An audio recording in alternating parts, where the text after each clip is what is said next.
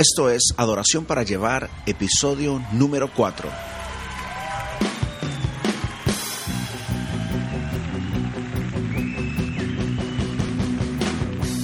Adoración para Llevar es un podcast semanal dedicado al tema de la adoración. Mi nombre es Jonathan Ávila y mi meta es poder ayudarte a acercar tu corazón al corazón de Dios para que así tu vida pueda reflejar una vida de adoración, pasión y enfoque. En esta oportunidad quiero hablar de la extravagancia y su relación con la adoración. Extravagante es algo que hace o dice fuera del orden o común modo de obrar. Es algo raro, algo extraño, desacostumbrado o excesivamente peculiar u original. Las personas que han impresionado a Dios en sus actos de adoración han sido aquellas personas que han dado una adoración extravagante, o sea, fuera de lo normal. Esta actitud de extravagancia ha hecho a muchos hombres y mujeres sobresalir de los demás. En la Biblia hay muchos ejemplos de estas mujeres y hombres que han llamado la atención de Dios con su adoración extravagante. Podemos ver el ejemplo de Caín y Abel al dar sus ofrendas. Vemos a Abraham al estar dispuesto a ofrecer a su único hijo. Al rey David declarando que él nunca daría al Señor una ofrenda que a él no le costara. En el Nuevo Testamento vemos a esa mujer que lo dio todo, todo el dinero que tenía, como ofrenda en medio de personas que ofrendaban lo que le sobraban. Pero en esta ocasión quiero enfocarme en un relato que hay en Marcos capítulo 14 versículos 3 al 6, acerca de una mujer que es un buen ejemplo de adoración extravagante. Me refiero a la mujer que ungió a Jesús en la ciudad de Betania. La Biblia nos relata esta escena de esta manera. En Betania, mientras estaba él sentado a la mesa en casa de Simón llamado el leproso, llegó una mujer con un frasco de alabastro lleno de perfume muy costoso, hecho de nardo puro. Rompió el frasco y derramó el perfume sobre la cabeza de Jesús. Algunos de los que estaban presentes comentaban indignados, ¿para qué este desperdicio de perfume? Podía haberse vendido por muchísimo dinero para darlo a los pobres y la reprendían con severidad. Déjenla en paz, dijo Jesús. ¿Por qué la molestan? Ella ha hecho una obra hermosa conmigo. Al leer esta porción bíblica y enfocarnos un poco no en lo que hizo esta mujer, sino en los otros protagonistas de la historia y el ambiente que había en ese lugar, podemos sacar unas lindas enseñanzas que ayudarán a nuestra vida de adoración subir a otros niveles, a ese nivel que Dios quiere que estemos. La primera enseñanza que vemos en este relato es que nunca va a haber el momento perfecto ni el lugar perfecto para adorar a Dios o trabajar en la obra de Dios. Es interesante que fue en una casa y no en el templo. Fue una mujer en medio de hombres sin líderes. Esta mujer rompió con protocolos sociales y religiosos al ungir a Jesús en esa casa. Algo que obstaculiza la adoración en la vida de muchos hombres y mujeres el día de hoy es el esperar estar en el lugar perfecto o en el momento perfecto de sus vidas. El esperar estar al nivel espiritual que desean o esperar, o esperar estar en un nivel de madurez más alto. Tal vez es un lugar emocional que deseamos estar y no necesariamente nos, nos encontramos ahí todavía. Algo interesante que me enseña la acción de esta mujer es que la verdadera adoración sucede fuera de los parámetros religiosos y sobrepasa todo protocolo o tradición religiosa y denominacional. Nuestras tradiciones, nuestras posiciones y tristemente muchas veces nuestros propios ministerios impiden que nuestra adoración sea de un nivel extravagante. La Biblia dice en Eclesiastés 11:4, quien vigila el viento no siembra y quien contempla las nubes no cosecha. No necesitas estar en el momento o lugar perfecto para poder entregar una adoración. Lo que necesitas es tener la actitud correcta. ¿Y cuál es la actitud correcta? Tener un corazón agradecido. Estar consciente de que lo que ha pasado en nuestra vida no ha sido por pura casualidad, no ha sido por nuestros propios esfuerzos únicamente, sino que ha sido por la mano de Dios, por su gracia y misericordia. Eso es lo que Dios espera. Dios espera no que estés en el lugar correcto, porque Dios sabe que no estamos en el lugar correcto. Dios sabe que no estamos en el momento correcto. Me refiero a un, lugar o a un momento simbólico, a un momento emocional, a un momento espiritual. Eh, la Biblia misma declara que Dios está haciendo la obra en nosotros y que Él la va a completar. En otras palabras, no, no, somos y no estamos en el lugar final, ni en el momento adecuado, ni, en el, ni, ni somos la persona con el carácter adecuado. Y muchas veces eso es lo que nos impide adorar a Dios libremente, alegremente, porque pensamos que los que adoran a Dios son los santos, son aquellos que no pecan, son aquellos que no se enojan, son aquellos que no critican, son aquellos que no fallan.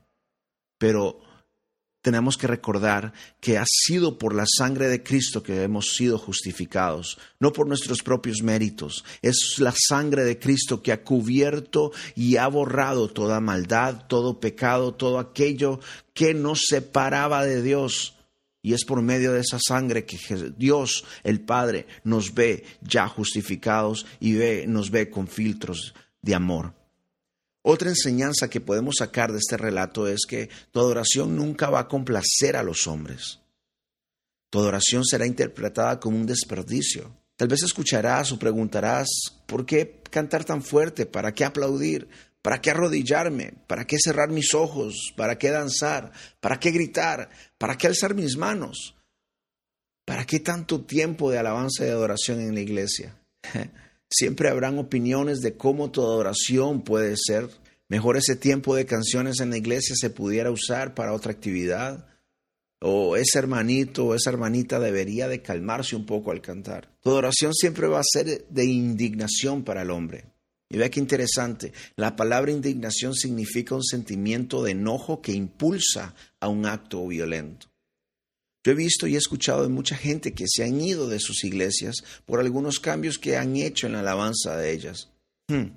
Para el que la opinión de la gente es algo importante, una adoración extravagante va a generar problemas, ya que por lo que hemos visto a la gente, al montón, a los religiosos, no les gusta ver actos extravagantes de adoración.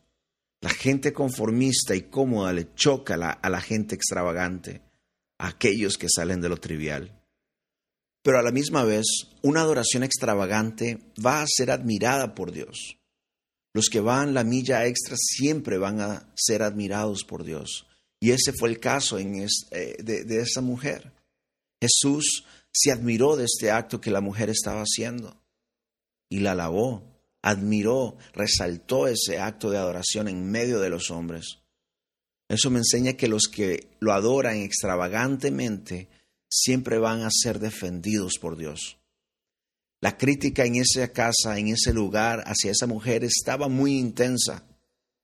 Interesantemente, otras versiones de este relato y en otros evangelios describen a estas personas que estaban criticando a esa mujer como los discípulos, personas que ya seguían a Jesús, estaban criticando severamente a esta mujer que estaba dando un acto de adoración. Pero ¿cuál fue la actitud de Jesús? Jesús no se quedó callado. Jesús no ignoró el problema o la situación, sino que él se levantó y dijo que la dejen en paz y se dirigió a su gente, a sus discípulos, a esas personas entre comillas discípulos. ¿Y que dijo? Que la dejaran en paz porque ella había hecho una obra hermosa. Sí, cuando tú adoras a Dios de una manera extravagante, en otras palabras, cuando sales de la rutina, cuando lo adoras fuera de lo normal, fuera, más allá de tus fuerzas, a lo que comenzamos a, llamar un sacrificio de alabanza, Dios no se va a quedar con las manos cruzadas. Interesantemente, al tú entregar tu adoración extravagante, Dios te va a regresar una victoria, Dios te va a regresar una alegría, Dios te va a regresar paz, Dios te va a defender ante esas situaciones difíciles. Algo muy lindo es que los que adoran a Dios extravagantemente son conocidos por Dios. Parafraseando el relato de, este, de, esta, de esta lectura en la Biblia, Jesús sigue hablando después de defenderla ante estos hombres religiosos y diciendo que donde quiera que se mencionara el Evangelio, donde quiera que se hablara de él, se iba a mencionar a esta mujer. Y sí o no que esa promesa se está cumpliendo. Dos mil años después de este evento, aquí estamos sacando enseñanzas, estamos hablando de esta mujer. ¿Por qué? Porque son los adoradores extravagantes que son conocidos por Dios. Muchas veces vamos a la reunión de la iglesia por querer ser conocidos dentro de la congregación, por querer, por querer ser aceptados por esa argolla de líderes, por esa argolla de hermanos, y hacemos lo que ellos eh, dicen o motivan a hacer, y muchas veces ignoramos, hacemos a un lado el adorar a Dios simplemente por ser aceptados y ser conocidos entre la congregación. Pero debiera de ser lo contrario debiéramos de dejar a un lado la opinión de los demás, debiéramos de, eh, de dejar a un lado el, deseo de ser aceptado por el hombre y ser aceptado y conocido por Dios. El adorador extravagante sabe que no existe el momento oportuno ni el lugar perfecto para adorar a Dios. El, adorador extravagante lo único que necesita es agradecimiento, pasión y un corazón que arde, que arde por la presencia de Dios, por estar cerca de Dios. Y no le importa quién esté presente, no le importa qué lugar sea, ni en qué momento se encuentre. El adorador extravagante sabe que su adoración nunca va a complacer a los hombres. Tiene muy presente que muchos lo van a criticar, es más, se van a burlar de él en, algunas ocasiones u oportunidades. Pero a la misma vez, el adorador extravagante sabe que su adoración va a ser admirada y resaltada y alabada por Dios. Él sabe que quien lo defiende es su Dios, quien abre las puertas es su Dios, quien lo protege es su Dios. A él no le importa ser conocido o resaltado por, el, por los demás, por los religiosos, por las congregaciones, por las masas. Lo que a él le importa es ser conocido por su Padre Celestial. Yo te animo a que le agregues extravagancia a tu nivel de adoración. Pienso que eso es lo que va a causar milagros en tu vida, lo que va a mover la mano de Dios a tu favor. Así que cuando vayas a la iglesia, no importa la cantidad de problemas, lo cargado que estés por situaciones difíciles, da ese sacrificio de alabanza extravagante, porque ahí es donde vas a encontrar la victoria. Estoy hablando de algo sobrenatural, porque lo natural y la lógica me dice que no, no cabe alabar a Dios con alegría, adorar a Dios con pasión, cuando tal vez estoy pasando por un problema familiar muy grande, cuando tal vez me está costando conseguir trabajo. La lógica humana me dice que no es el momento oportuno, que no es el lugar adecuado en mi vida para poder dar al Señor una adoración que se merece. Muévete en lo sobrenatural, muévete a ese nivel que Dios quiere que te muevas. Hay un libro muy apropiado para este tema que pienso que te ayudará a desarrollar tu adoración extravagante. Se llama Adoración sin Reservas, escrito por Darlene Sheck, y está disponible en mi página de recursos, en jonathanavilaoficial.com. Estoy seguro que este libro te ayudará a desarrollar un nivel de adoración más intenso, más apasionado y más extravagante. Así que espero que haya sido de ayuda estas palabras, este pequeño eh, momento que hemos compartido y espero que este, eh, lo que hayas escuchado te motive a buscar esa extravagancia en tu vida y poder entregarle al Señor algo de alto precio, un sacrificio de alabanza. Por mucho tiempo la iglesia ha estado acostumbrada a entregar lo suficiente, a entregar lo que le sobra, a entregar, este, a estar en medio de la trivialidad, en eh, querer estar dentro de la, de la normalidad. Pero son aquellos que se atreven a hacer algo fuera de la rutina, son aquellos que se atreven a hacer algo fuera de lo común, que reciben el poder sobrenatural de nuestro Dios. Así que espero que te muevas a ese nivel, que tu adoración suba a ese nivel y dejes a un lado la religiosidad, dejes a un lado el temor a la crítica y que te animes a subir ese nivel. Y me gustaría escuchar algún testimonio, me gustaría escuchar qué es lo que has hecho después de escuchar este, este, este podcast, este episodio, qué es lo que has hecho en tu vida para poder desarrollar esa adoración extravagante. ¿Tienes algunos consejos extras? ¿Tienes algunas ideas que, que, pudieran ayudar a todos los que nos visitan a nuestra página en jonathanavilaoficial.com? Pienso que será de ayuda el poder compartir y dejar algún comentario acerca de este tema. Así que te animo, escribe tu comentario en la sección de comments en las notas de este podcast.